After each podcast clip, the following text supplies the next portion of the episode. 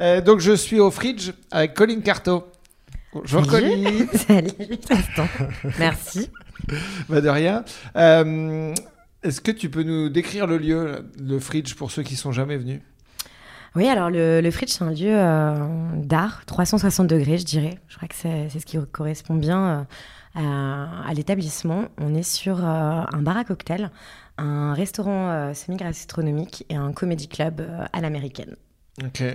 Et autour de ces trois univers-là, on a, euh, on a vraiment euh, une présence de l'art euh, dès la porte poussée, parce qu'on a des, des cocktails au nom de grands stand-uppers américains, on a des fresques ar- artistiques un petit peu partout, que ce soit au niveau du bar, au niveau du restaurant et au niveau du, du comedy club. Mais c'est principalement vendu et connu comme un comedy club. Oui, c'est sûr que oui. C'est l'activité principale. On essaye de graviter autour euh, du, comedy club, mais le restaurant et le bar à cocktail euh, se suffisent aussi euh, à eux-mêmes et ils peuvent vivre indépendamment du comedy club. Ok. Et toi, c'est quoi ton rôle? Alors moi, je suis. Tu es euh, la la- grande directrice c'est oui, ça alors pour les termes scientifiques, la directrice euh, artistique du lieu, mais, mais, mais c'est surtout la programmatrice en fait que, que je suis. Je m'occupe de la programmation, euh, de l'accueil euh, des artistes et, euh, et de tous les plateaux qu'on qu'on conçoit chez nous. Voilà, des, des plateaux des plus conceptuels aux plateaux les plus classiques de stand-up. Et, et comment t'es arrivé euh, là? Comment Comment arrivée t'es arrivé au Fridge, à, à directrice artistique du Fridge Ben, c'est grâce à une rencontre euh, avec Ava Adams en, en 2018 que j'ai rencontré euh, à Montréal euh, dans le cadre d'une tournée aussi à humour où j'allais à Juste pour rire notamment. Euh, et je l'ai rencontré là-bas et puis on a sympathisé et on est toujours resté en contact. Euh, je lui ai proposé euh, un projet à l'international à un moment donné. Et puis ça s'est pas fait, et euh, mais il m'a pas oublié, il a pas été rancunier non plus. Et euh, Parce que c'était lui qui, qui- c'était toi qui lui a mis un vent, euh, Ouais, qui a c'est- proposé c'était un peu ça compliqué, s'était ouais. pas fait Ça s'est pas fait, ouais. Il a été euh, extrêmement conciliant et, euh, sur ce sujet. Il a tout de suite euh, compris. Euh, c'était, euh, j'ai été programmatrice en fait euh, un peu à l'international pour Juste pour rire. Ok. Et à un moment donné, j'ai, euh, programmé pour Agadir, D'accord. pour une franchise, Juste pour rire Agadir. Et euh, sinon, mon parcours, euh, euh, j'ai, commencé dans l'humour en étant l'attachée de presse de Lamine Lesgade Ok. à l'époque. Il y a combien de temps? Je crois que c'était 2015, début 2015. Ok, donc c'était pas il y a si longtemps que ça? Ouais, ça doit faire 6 ans. Ouais. Peut-être 2014-2015, ouais, Ok. ça doit faire 6 ans. Après, j'ai été euh, chargée de communication. J'ai fait des missions de communication pour des euh, théâtres euh, parisiens, comme Le Sentier des Halles, par exemple. Euh, j'ai toujours gravité dans le milieu de l'humour. Et puis en 2016, avec mon associé euh, Michael Sen, on a monté euh, le French Comedy Festival, qui était le premier festival d'humour aux États-Unis Ouais. et à New York. Ok. Cool. On a fait deux très très belles éditions, 2016-2017. On a reçu des artistes d'envergure comme Sugar Sammy, Kian Kojandi, Fari euh, et tant d'autres. Et on avait euh, justement euh, euh, pour, euh, pour vocation de découvrir à chaque édition euh, un nouveau talent. Un nouveau talent où on pariait dessus, on se disait ça, ça va être le talent, le talent de demain. Tu vois. Ok. Et en 2016, c'était Paul Taylor, Avant qu'il ait sorti toutes ses vidéos What the fuck France. Ouais, et puis la, la, la bise euh, qui l'a lancé, quoi. Ouais, ouais, il avait fait la bise, je crois. Il avait fait ouais, la il avait bise, fait la ouais. bise, mais il n'avait pas fait le reste. Ok. Pas encore. Euh, et puis en 2017, euh, ben, c'était un petit franco-québécois euh, qui venait de Montréal et qui s'appelle euh, Roman Fressinet. Ah oui. bon, bah, c'est bien. Bah, vous avez un petit peu de nez. Oui. C'était euh, une très très belle aventure. Ok. Et ça, parce que du coup, t'habitais à New York? Je, alors mon associé habitait à New York et moi je, je entre, euh, entre euh, Paris et New York. Je faisais beaucoup, euh, beaucoup d'allers-retours. D'accord. Et c'est là, comme c'est comme ça que ça vous est venu, parce qu'il n'y avait rien à New York en comédie française? En fait, il n'y avait pas beaucoup, il y avait une réelle demande. Il y avait beaucoup de, de, ouais, de, de francophones, en fait. Il y avait énormément de, de Suisses, de Belges, de Québécois, de Français, et, euh, et qui étaient fans, euh, bien sûr, d'humour et qui, se jetaient sur euh, des spectacles très ponctuels d'une heure, quand il y en avait de temps en temps, qui étaient annoncés. Mais il y avait une vraie, vraie demande. Ça, c'est un, c'est truc chez les expats. Enfin, moi, j'ai joué dans pas mal de pays et, euh, et euh, le premier, euh, le premier spectacle que j'ai fait à l'étranger, c'était à Hong Kong et je débutais le stand-up, tu vois. Et mais ça se vendait euh, comme des petits pains Ouais, parce que en fait, ils sont tellement en galère de, ouais de, de Ouais. culture française qu'en fait, même si t'es pas connu, tu peux remplir des salles assez facilement, quoi. Alors, pas des zéniths, mais ça se fait bien. Ouais, c'est ça. Je crois que l'humour fran- français, francophone, s'exporte très très bien à l'étranger. Ouais. Que ce soit en, en Chine, euh, à Dubaï, euh, en Espagne, euh, partout. Et ça, vous l'avez fait deux fois. Ouais. Et après, c'est parce que euh, vous étiez plus à New York? Ouais, non, alors euh, après, c'est beaucoup de temps, c'est beaucoup d'investissement euh, cette édition et ça coûte aussi euh, beau- beaucoup d'argent. Et puis on avait d'autres projets personnels, chacun de, de notre côté. Donc du coup, on n'a pas fait de, de troisième édition, mais peut-être qu'un jour il y aura une troisième édition. Mhm. Via le, via le Fridge Comedy in New York. Pourquoi pas Pourquoi pas Pourquoi pas On ne sait pas. en tout cas, il y a de la demande. Il y a, y a de la demande et, et je, je, je pense qu'il y aura d'autres éditions euh, françaises euh, en Amérique. Ok. Et donc, c'est comme ça que tu es, revenu au Fridge? C'est quand. euh, quand euh, parce que c'est Kev Adams. C'est Ouais. le, le Fridge de Kev Adams. Ouais. Ça, ça lui appartient. Ouais. Euh, et donc, quand il a eu l'idée de monter un comédie club, c'est lui qui a eu l'idée ou c'est vous en êtes parlé en. Non, pas du tout. Kev, il a bossé sur ce projet pendant plus de deux ans, je crois. Pendant plus de deux ans, donc il avait, il avait bien mûri son projet. Je pense que, euh, oui, il- avait besoin de, de toute une équipe et, et ça s'est fait euh, un peu comme ça. hein. Et parce que là, ça a ouvert donc en septembre. Oui, Euh, oui, alors, ça oui. Non? Kev, euh, tout à fait. Kev aime dire euh, qu'on est des génies parce qu'on avait prévu d'ouvrir en, en mars. Mhm. Et voilà, en mars, on s'est fait confiner. Donc Ouais. on a fermé avant même d'avoir ouvert. donc c'est un peu, euh, un peu particulier ce contexte, mais ça a ouvert le 1er septembre. Et c'est sûr que ça aurait pu ouvrir un petit peu avant. Il y a eu euh, beaucoup de travaux aussi, parce qu'on est parti de rien avec ce lieu. Et toi, t'étais, euh, t'y es depuis quand dans ce, dans ce projet en fait Alors moi, j'ai, euh, je suis arrivée sur le projet euh, en juillet, et puis officiellement, euh, j'ai commencé à travailler avec euh, les équipes, avec euh, les associés euh, euh, de Kev à, à partir du mois de septembre 2019. Donc ça fait un peu plus d'un an maintenant. Ah oui, ok. Donc euh, t'as as, t'as- t'as suivi euh, tout de- depuis le début. quoi. Ouais, ouais, ouais, tout à fait. ouais. On a tout monté. euh. Alors qu'est-ce qui était le plus galère à faire? Quand tu montes un projet comme ça Moi, je crois que la première fois que j'ai visité le lieu et que, tu- que j'avais, je suis arrivée en talon, rendez-vous professionnel, et que tu De marches chantier et que c'est le chantier et que tu es dans la gadoue et que tu as des murs euh, en pierre et, et c'est un peu voûté et il faut, faut visualiser en fait. Il faut, Faut vraiment arriver à se visualiser. projeter. Il faut arriver à se projeter. Et je pense que Kev a eu l'œil parce qu'il s'est tout de suite projeté euh, dans ce lieu et il a fait des travaux et investi un- une sorte de kebab, un restaurant libanais de, de 70 mètres carrés Ah, de c'était base. un kebab avant Ouais. Ok. Et il en a créé un concept euh, euh, artistique, euh, restaurant, bar cocktail, comédie club de 250 mètres carrés. Ok. Et justement, la salle de spectacle, elle fait combien de places? Alors on est sur une jauge de 70 places à peu près, Hors Covid. hors Covid. Ouais. Là, c'est 70 places. euh, Oui. Ça. ouais, ok. 70 places. Mais on a la, la- entre chaque petite table et chaise, on a déjà euh, une séparation euh, euh, qui est à peu près équivalente à un mètre. Ouais. Dans les salles de théâtre, c'est un siège par, Oui, oui, par oui. groupe. Non, mais enfin, en tout cas, au début du projet, c'était 70 places. c'était 70 places. D'accord. Et, et, et donc, il y a de la. C'est quoi la pro- le rythme de la programmation? Sans couvre-feu. En temps normal Ouais. Alors, on s'était lancé dans une programmation du mardi euh, au samedi, déjà, euh, à partir de, de 19h et jusqu'à 22h45 euh, les jeudis, vendredis, samedis. C'est un peu loin tout ça. c'est un peu loin, on a tout changé. Dans cette période de Covid, on a décidé d'ouvrir le dimanche euh, et d'ouvrir le samedi après-midi aussi et de faire euh, des brunch comédie. Ouais, bah de toute façon, les petits déj comédie, les. euh, C'est ça. c'est ça. On s'est adapté. euh. Donc tu bosses plus en, en semaine euh, pendant, la, pendant la journée Si, euh, si. tu rigoles, c'est un, empire, euh, le Fridge. Il y a beaucoup de choses à gérer, il y a beaucoup d'artistes. On, a, on a beaucoup d'administratifs aussi, mais, c'est- une gestion au quotidien. Il y a les réseaux sociaux, il y a la communication, il y a répondre aussi bien au public qu'à la presse. donc, Parce que toi tu fais réseaux sociaux comme... Euh, alors je, je euh, la partie communication. Ok, Voilà. d'accord.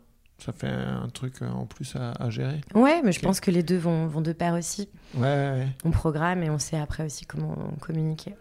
Et parce qu'au départ, dans la programmation de on est toute une équipe, attention. Hein. vous êtes on combien? On est plus d'une dizaine. Ah ouais? Ouais. On est plus d'une dizaine. On a une responsable euh, du restaurant, une responsable du bar. On a au Comedy Club, on a un régisseur. On a euh, une personne en charge de l'accueil, de la billetterie, du service. Euh, on a le directeur, Benjamin, qui est extrêmement présent. Thierry aussi. Euh, on a d'autres barman, d'autres serveurs. Une petite PME. On est une grosse, grosse équipe. Ok.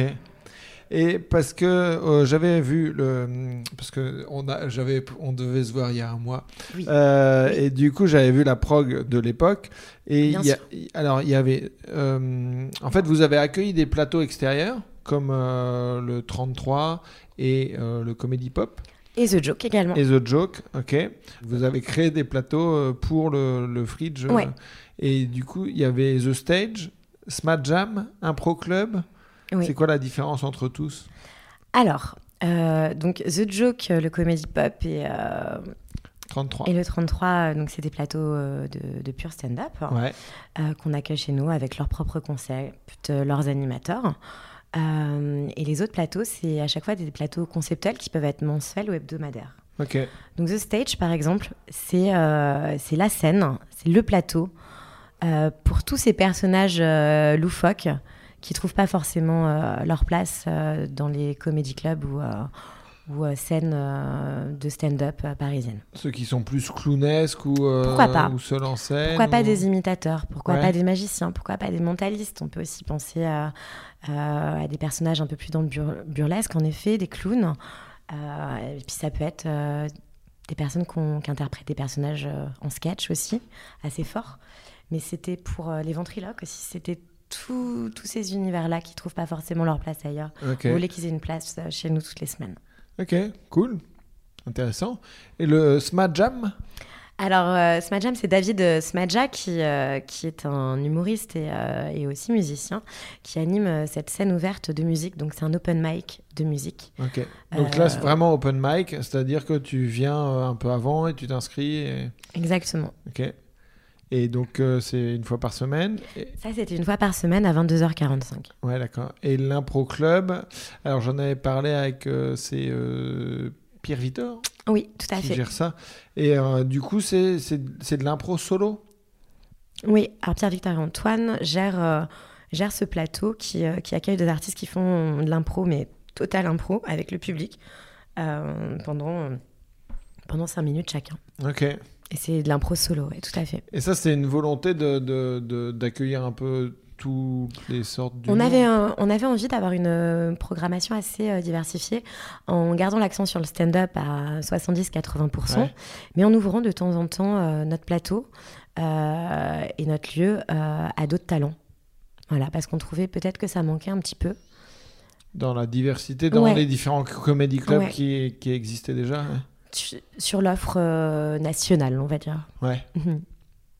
Et justement, là, parce qu'on parle des différents comédie clubs qui existaient déjà, euh, est-ce que vous vous êtes parlé avant d'ouvrir euh, avec les autres euh, directeurs de, de comédie club? Est-ce que vous vous côtoyez? Oui, bien que- sûr. Ouais. Bien sûr.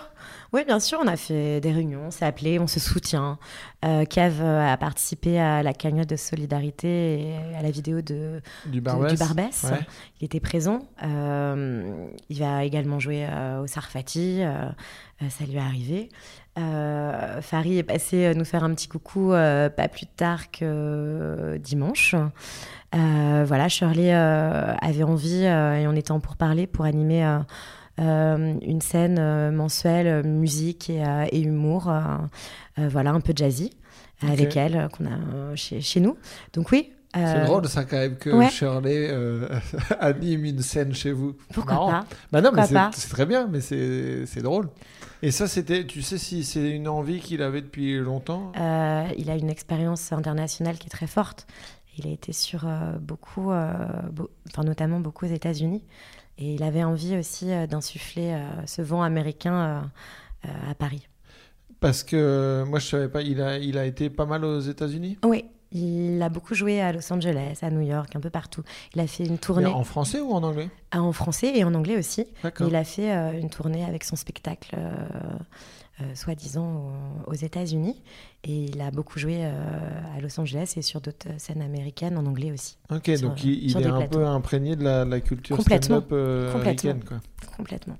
Mais c'est vrai que bah, du coup, là, dans les, dans les trois lieux que tu cites, les, les- les récents, tu sens que bah, c'est optimisé pour euh, que l'accueil du public soit bien, que l'écoute soit bonne, euh, tu vois, et ça, c'est, tu sens qu'il y a un vrai travail qui a été fait euh, là-dessus, quoi. On a fait au max pour accueillir le public dans, dans les meilleures conditions possibles. On pourra repenser après plein de choses, mais en tout cas, on a une super acoustique. On a essayé de rendre une d'avoir une scène qui est complètement modulable en termes de hauteur, de largeur, voilà pour pouvoir. Ah ouais, elle peut bouger? Ouais, tout à fait. Ok. Tout à fait. On peut, des- on peut rajouter des modules de scène. Donc, euh, on, on- on peut accueillir un late show, par exemple, euh, voir deux personnages, euh, voire plus sur, sur scène, c'est, envisageable, tout à fait. Ok.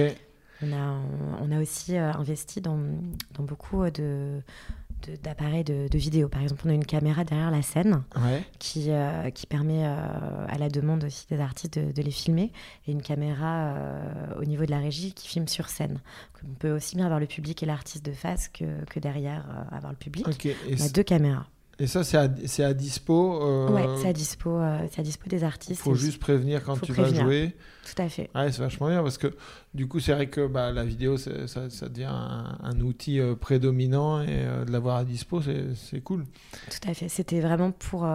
parce qu'en fait, on sait qu'on est une, une. Comment dire? Ouais. Mais il n'y a pas de souci. Un petit coup de fil. Ça n'arrête pas de bosser. Elle n'arrête pas de travailler. Non, non, mais c'est pas grave. Euh, si, si, ce que je voulais te dire, c'est qu'on avait aussi un prompteur dans les, dans les loges qui permet d'avoir un retour, euh, retour sur scène, ok. sur ce qui se passe, euh, pour que les artistes voient euh, ce qui se passe Un peu l'ambiance de la salle. Ouais, Ouais. avant, de, avant de rentrer. Et euh, et qu'on sait qu'on est un, un labo du rire, entre guillemets, dans le sens où on a 70 places. Donc c'est, on est vraiment euh, un espace de travail. Et c'est ça qu'on, voulait offrir aux artistes aussi, euh, en mettant en place la vidéo, en mettant en place toute l'acoustique et tout, tout ce qu'on a fait. C'est, un lieu d'entraînement, c'est un lieu de conception. Quoi. C'est une salle de sport pour les humoristes. Bah Voilà. faut qu'on pratique. part, oui, c'est ça. Et, et là, parce que tu as eu un, un coup de fil euh, d'une personne qui euh, venait voir euh, le spectacle de Kev Adams, parce qu'il le rôde ici? Non, c'est pas son spectacle. C'est pas son spectacle? Non, non, c'est, euh, un plateau qui fait où il est animateur. Ok. Et, justement, comme c'est très identifié à, lui, est-ce que euh, il y a des gens qui ressortent en disant euh, c'était bien, mais on n'a pas vu Kev? Alors non, euh, enfin euh, à ma connaissance, euh, ça, ça, peut, ça peut arriver. Mais je pense qu'ils viennent euh, surtout pour, euh, pour le concept du lieu, euh, pour, euh, pour l'humour. Euh, mais ça fait toujours plaisir quand ils viennent voir euh, un spectacle et qu'il y a une surprise et que. Ouais, a- c'est plus s'il est là, c'est en surprise. Et, ça. euh, les- les Bon, gens dans tous les cas, on l'annonce pas, à part son plateau, en effet, euh, euh, Kev Night, on n'annonce pas euh, euh, la programmation et c'est une volonté euh, de notre part. Euh, mais à tout moment, on peut avoir euh, euh, Kev Adams, euh, Gad Elmaleh, euh, Camille Lelouch euh, et beaucoup d'autres artistes euh, bien connus euh, qui Oui. peuvent débarquer, Ah, euh, c'est bankable euh, avec des noms. ok. et qui peuvent faire euh, voilà, euh, 10, 15, 20 minutes sur, euh, sur notre petite scène. Et ça, ils font, ils font quoi Ils vous préviennent en amont ou euh, ils- tu peux avoir un texto euh, 10 minutes avant en disant Eh, au fait, euh, je suis dans le coin, je ferai bien 10 minutes? C'est possible. Les deux sont possibles. Et les gens, ils réagissent comment? En général, c'est la folie. Ouais. En général, c'est euh, les les gens sont très contents, ils applaudissent, ils sont, ils sont à fond parce qu'ils ont l'habitude de voir ces personnes-là dans des zéniths. Et là, ils sont proches d'eux, à quelques mètres en fait. Et notre salle, elle est tout, tout, en longueur, mais relativement large. Et ce qui permet d'avoir une ambiance très très intimiste, très chaleureuse avec le public et l'artiste. Et ça, c'est un vrai truc, je trouve, qui est ramené des États-Unis. C'est-à-dire que nous, on n'avait pas encore euh, cette culture de euh, d'une méga star qui va quand même revenir dans les comédie clubs devant 50, 60, 70 personnes, chose qui se fait euh, très régulièrement aux États-Unis, au Comedy Cellar ou dans d'autres clubs. Et ça, je pense que euh, bah, du coup, qui est euh, Gad Elmaleh, euh, Kev Adams, qui le, le fasse. et puis la génération des 30-40naires, je suis sûr que dans 15-20 ans, ils vont encore retourner dans les, dans les, devant 60-70 personnes pour tester leurs blagues. Et ça, c'est très, c'est très nouveau en France, en fait. Oui, tout à fait. Et ça, c'est un truc que vous êtes en train de, de ramener. Moi, je pense que c'est la, la, volonté de créer un, un comédie club à part entière, comme Madame Sarfati, comme le Barbès et comme le Fridge qui est, nouveau en France et qui en même temps s'inscrit dans la lignée de, ces lieux bah, qu'il ne faut pas oublier, comme, euh, comme le Pronzo qui a été créé en 2005 euh, par Emmanuel Smadja, qui est l'un des tout premiers lieux de stand-up où, où Kev s'est produit sur scène d'ailleurs. Euh, il y a aussi le, Jamel Comedy qui a été créé en 2007. Et puis même avant ça, il y avait le Café Oscar qui, qui fête déjà ses 27 ans cette année. Il y a le Paname qui est aussi une institution à Paris et qui a, fait de sa cave un lieu d'humour depuis ces dix dernières années. Euh, le Changeman Comedy, euh, je pourrais en citer beaucoup. Mais c'est vrai que les scènes et les plateaux d'humour euh, existent et se sont développés de plus en plus depuis quelques années. Ils ont investi des théâtres comme, comme la Nouvelle Scène, qui est le théâtre péniche de, mon amie, la directrice artistique Jessie Varin. puis il y a eu aussi des lieux parfois improbables, comme, comme des hôtels, comme des caves, dans des, dans des bars. Euh, je pense à tous ces plateaux euh, qui, ont été montés par des artistes passionnés comme l'Underground, comme le One More Joke de, mon ami certes. Et pour moi, des, un lieu comme, euh, comme le Fridge de, de Cavadam, c'est un peu la suite logique. Lui qui a grandi et, qui a vu évoluer le stand-up à Paris. Et toi, vu que tu as commencé il y a 5 ou 6 ans mhm. dans le monde de l'humour, tu t'imaginais que ça allait évoluer comme ça ou tu pensais que ça prendrait plus de temps? Tu pensais que ça allait aussi vite? Tu pensais qu'il y avait un potentiel aussi grand ou pas? Oui, oui, il y avait un véritable euh, potentiel qui s'est développé euh, par étapes, je pense. C'est sûr que Paris a toujours été euh, une scène de stand-up et il y a toujours eu de la demande de la part du public français, mais, mais aussi une vraie volonté des artistes de jouer, d'évoluer. Et peut-être en effet de, de se rapprocher du modèle américain, sûrement même. Et pour la petite anecdote, euh, l'histoire euh, et, le panneau devant notre lieu euh, racontent qu'à cet emplacement, l'ancien hôpital de la Trinité a accueilli en 1402 le premier théâtre parisien. Alors, est-ce que ce lieu était prédestiné à, renaître de ses cendres? C'est possible. Est-ce que 2019-2020, c'est l'année des, des comédie clubs en France? Euh, tout, le, tout laisse à penser, si tu veux. On en a vu trois voir le jour.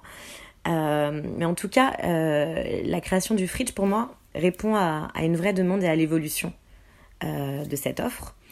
Aujourd'hui, on parle de, de comédie club à part entière. Et nous, il fallait que je le souligne aussi, on a choisi de parler de notre lieu comme une comédie room et pas juste un comédie club. Une comédie room parce qu'au Fridge, c'est dans une ambiance assez intimiste qu'on accueille au final un public aussi divers que, que les artistes qui s'y produisent. Euh, on aime les artistes, tous les artistes. On a ramené New York, euh, rue Saint-Denis, avec une, une, prostituée bien française juste en face. c'est le Red Light District. Mais oui, oui, oui. Mais bah, quand je t'attendais tout à l'heure, hop, elle a mis une petite main dans le sein et hop, elle a remonté tout ça. et après, du coup, moi, j'observais et je me, on s'est regardé main dans le, euh, main, dans les yeux. C'était, euh, je sais pas si c'était de la convivialité ou de la gêne de, mon côté, mais, mais c'est. Ça fait partie du folklore du quartier, c'est vrai. Mais parce que quand je t'attendais, je me suis dit, bah tiens, je vais, euh, je vais pas me mettre sur mon téléphone comme euh, on fait à chaque fois. Et du coup, j'observais un peu le, le, quartier. Et bon, bah, il se trouve que j'ai eu cet échange oculaire avec cette dame à ce moment-là. Mais... Faut, faut que tu saches que cette rue, elle s'est vraiment boboisée parce que c'est un c'est une totale coïncidence, mais j'ai vécu dans cette rue, juste en face du Fridge, pendant euh, plus de 5 ans, il y a, il y a 10 ans. Et, euh, et c'était Sex Shop, en effet, sur Sex Shop. Ouais. Euh, et il n'y avait pas trop, c'était des petits bars de quartier, mais qui étaient pas très très fancy. Et ça s'est vraiment boisé. Il y a un restaurant en face avec un grand chef qui avait gagné Masterchef au Brésil. Euh, il y a des bars à cocktails euh, un peu partout euh, dans le quartier autour. On est quand même quartier Montorgueil, quoi.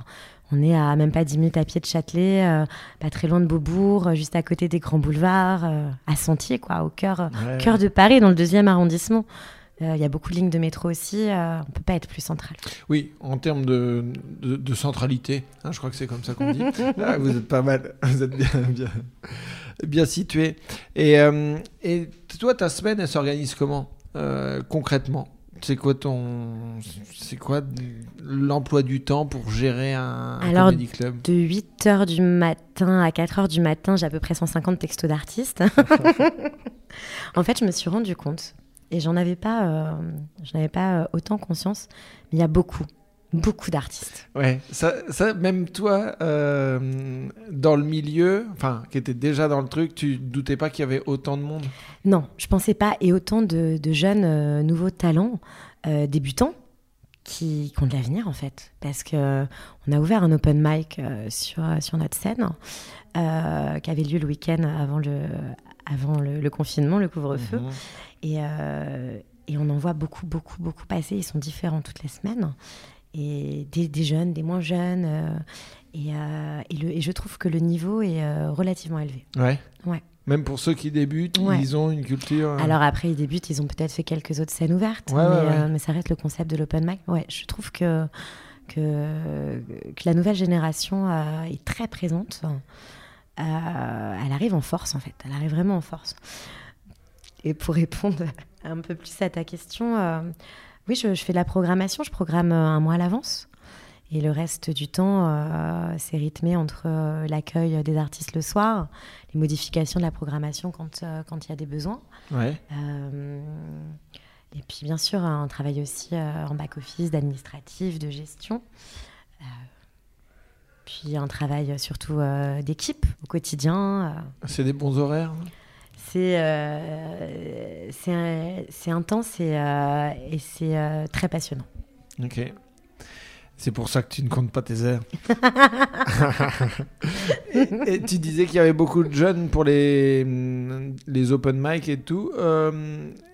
pour ceux qui veulent s'inscrire, ça se passe comment? On a mis en place une adresse mail, open mic, donc O-P-E-N-M-I-C, lefritchcomedy.com. Il suffit d'envoyer un mail euh, pour demander euh, une date pour jouer. Et selon les disponibilités qu'on a, euh, on donne des créneaux à tout le monde. Et ça, vous demandez à ce qu'il y ait une vidéo qui vous soit envoyée ou non C'est vraiment open, open. C'est un vrai open mic. Ok. Et c'est pour une durée de combien de temps? Ils ont combien de temps sur scène? Ils ont trois minutes. Ok. Donc faut être timé et, et prêt. Notre régisseur est là pour leur rappeler que, que c'est bientôt fini et que c'est fini aussi. Mhm. Et, euh, et l'idée, c'est que, c'est que si sur trois minutes, euh, ils font leur preuve, la semaine d'après, ils reviennent, et puis là, on peut leur donner un, cinq minutes. Ouais. Et puis après, on peut éventuellement, euh, avec l'entraînement, avec l'évolution, les, les, faire jouer par étapes sur nos différents plateaux. Et ça, du coup, toi, tu bosses avec le, avec le régisseur qui te fait les retours euh, de comment ça s'est passé Ou tu vas voir tous les spectacles? Tu ne peux pas aller voir tous les spectacles, j'imagine.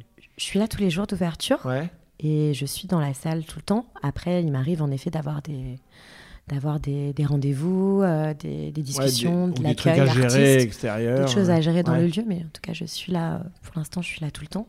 Et, et je travaille vraiment de pair avec Octave, euh, qui est notre régisseur, qui, euh, qui, travaille dans, dans, ce milieu depuis euh, quelques années maintenant et qui a un vrai regard artistique aussi. Et c'est vrai que, que on a pendant, pendant les spectacles, on a des jeux de regard on, mhm. quand on aime quelque chose. Voilà. Il est pas mal, lui. ouais, lui, hmm, petit clin d'œil. Ah ouais.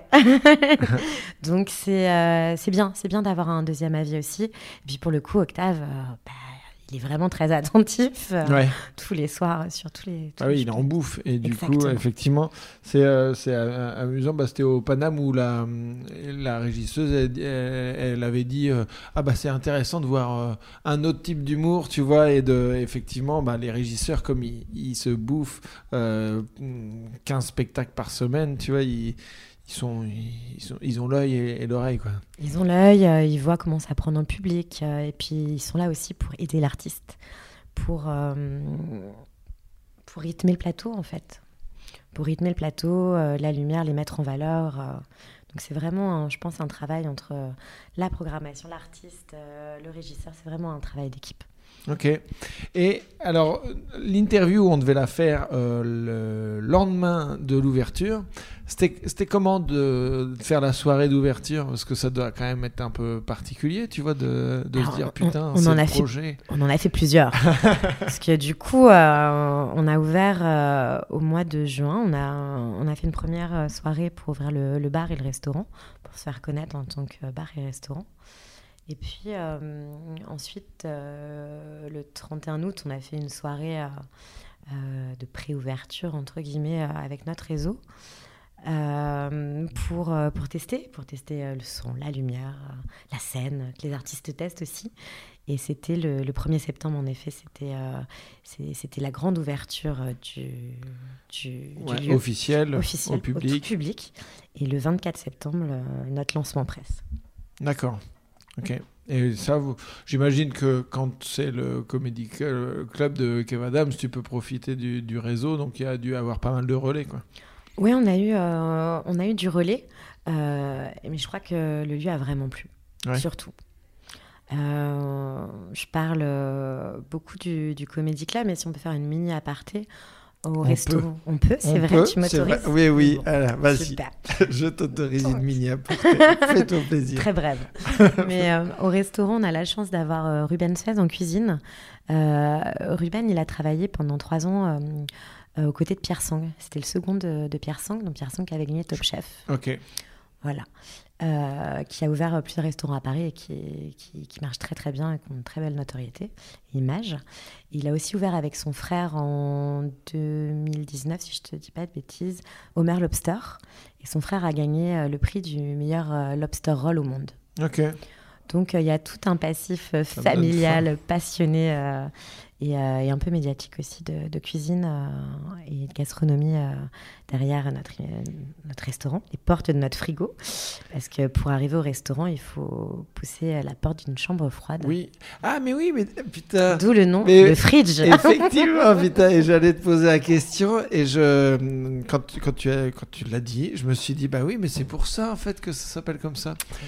Parce que je me demandais pourquoi le fridge. Effectivement, on doit passer par euh, la cuisine. Exactement, pour arriver sous notre verrière euh, intérieure qui peut être découverte euh, l'été et, euh, et fermée euh, et chauffée euh, l'hiver.